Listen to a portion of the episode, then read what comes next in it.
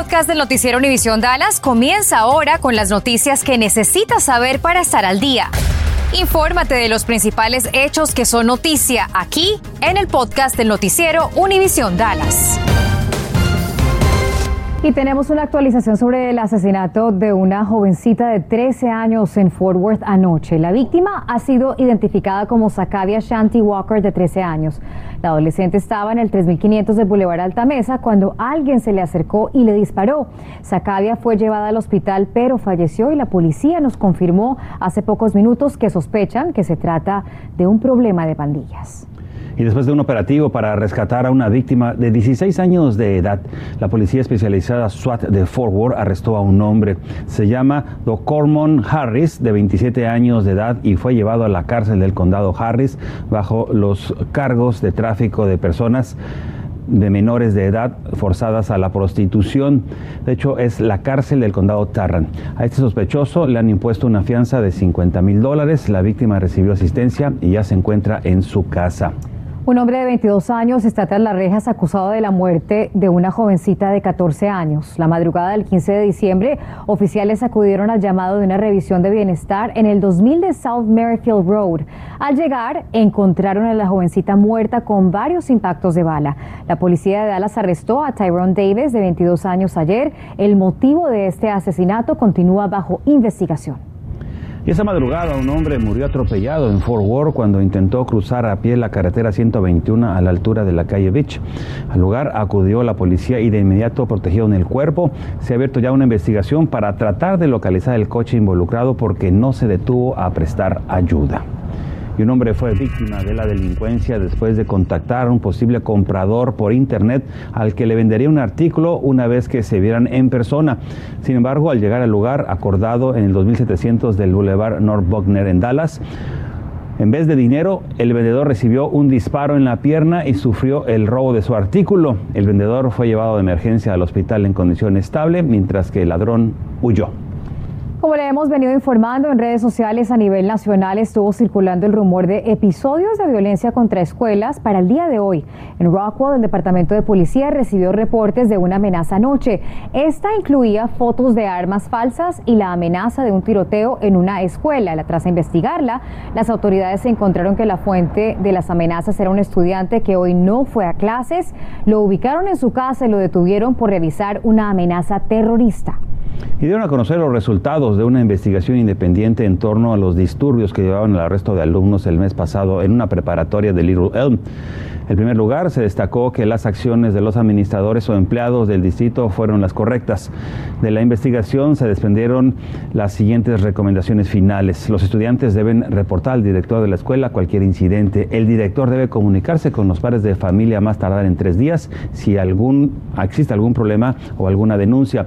Se debe redefinir los tipos de mala conducta para hacer investigaciones. Debe haber una capacitación adicional a los funcionarios escolares, incluyendo el español en los cursos y debe incluirse el código QR a la identificación de los estudiantes. En la temporada navideña los accidentes laborales no se detienen. Por eso OSHA, la Administración de Salud y Seguridad Ocupacional, advierte a empleadores ofrecer condiciones seguras y a los trabajadores denunciar si se violan sus derechos. Laura Cruces nos explica cómo hacerlo. Compañeros, los accidentes laborales ocurren todo el año, pero en Navidad los riesgos pueden aumentar. Por ejemplo, si tiene decoración en su oficina, mucho cuidado. La decoración navideña en la oficina puede generar un ambiente más festivo, pero puede provocar accidentes si no se toman las medidas necesarias. Si su arbolito tiene muchas luces, trate de no sobrecargar las instalaciones. Si hace frío y usa calentador, tampoco lo deje encendido permanentemente. Podría provocar una tragedia. En las tiendas también hay que tomar precauciones, sobre todo cuando se contrata nuevo personal. No importa si la persona va a trabajar con, con ellos por un día, un par de semanas, un mes, o es un trabajador que está ahí de planta le tienen que dar adiestramiento a esas personas. Si espera grandes multitudes en Navidad, debe hacer un plan de dotación de personal, ubicar estratégicamente a sus empleados, tener toda la permisología y contacto con las autoridades y también contratar más empleados. Si trabaja en depósitos con paquetes muy ocupados por estos días, inspeccione los transportadores y proporcione iluminación en todo el área. Pero si trabaja con decoraciones navideñas, cuando estamos escalando al techo o en una escalera, por favor tomen en cuenta de que tienen que estar protegidos. La compañía debe de proveer todo el equipo y el entrenamiento necesario. Si en su trabajo no se están respetando las medidas de seguridad, le piden que denuncie. Toda esa información está protegida con nosotros, nosotros no divulgamos a nadie, se queda en confidencia y no importa si la persona, ah, no importa el estatus migratorio de la persona tampoco. Laura Cruces, Noticias Univisión 23. Y si usted ha trabajado horas extra y no se las han pagado, escanee el código QR que ve en pantalla, abra el artículo que ahí le dice paso a paso cómo denunciar esta falta de pago. Y a partir de este fin de semana, varias carreteras en el norte de Texas, incluso habrá patrullas encubiertas que estarán muy activas. Nos recuerda la policía que nadie podrá negarse a un examen de sangre si se rehúsa a dar una prueba de aliento alcohólico.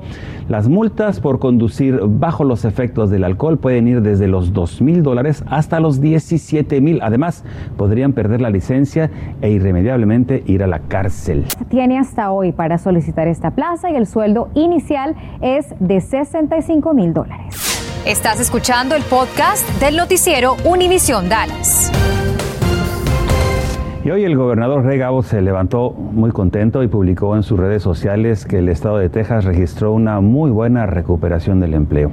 Con datos de la Comisión de la Fuerza Laboral del Estado, anunció que se han alcanzado cerca de 13 millones de empleos no agrícolas en noviembre, superando por cerca de 30 mil el nivel anterior previo a la pandemia a la pandemia.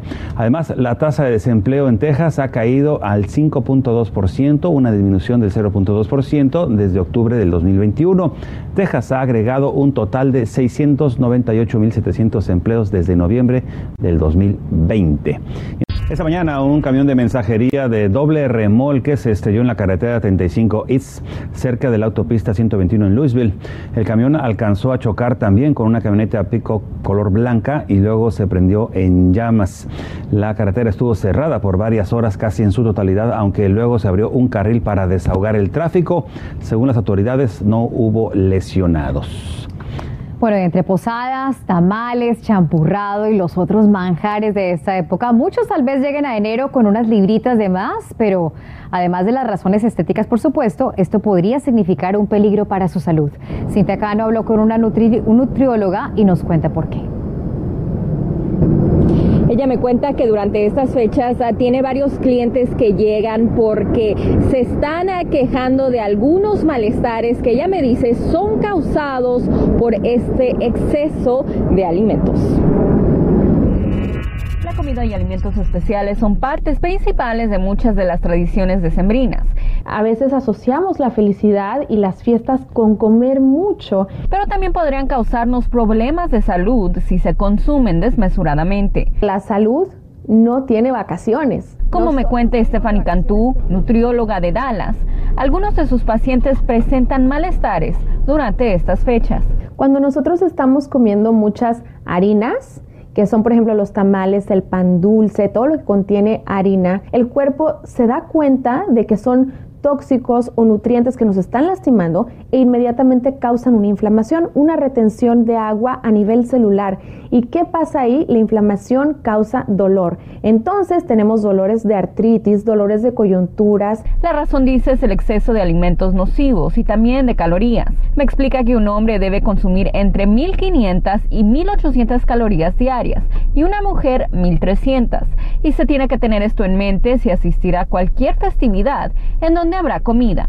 Tenemos como ejemplo los tamales. Un rico tamal, uno solo, son 500 calorías. Imagínense eso. Si soy mujer, eso significa que solamente me queda otro tamal por el resto del día para yo no engordar o no lastimar a mi cuerpo. También estar muy al pendiente del consumo de estos alimentos. Las harinas, el exceso de sales, hay que ver cuánta sal estamos ingiriendo También los alimentos empaquetados. Si el alimento viene embolsado o viene en una lata, ya viene con tóxicos para nuestro cuerpo. De no hacerlo, las consecuencias a la salud podrían ser graves. A largo plazo, este tipo de alimentación que causa inflamación celular, que causa dolor, empieza a crear enfermedades autoinmunológicas. Por ejemplo, la diabetes es una enfermedad autoinmune, la artritis es una enfermedad autoinmune y hay algo que se llama inflamación crónica. La inflamación crónica es un estado prolongado de inflamación y así es como el cáncer es creado en el futuro.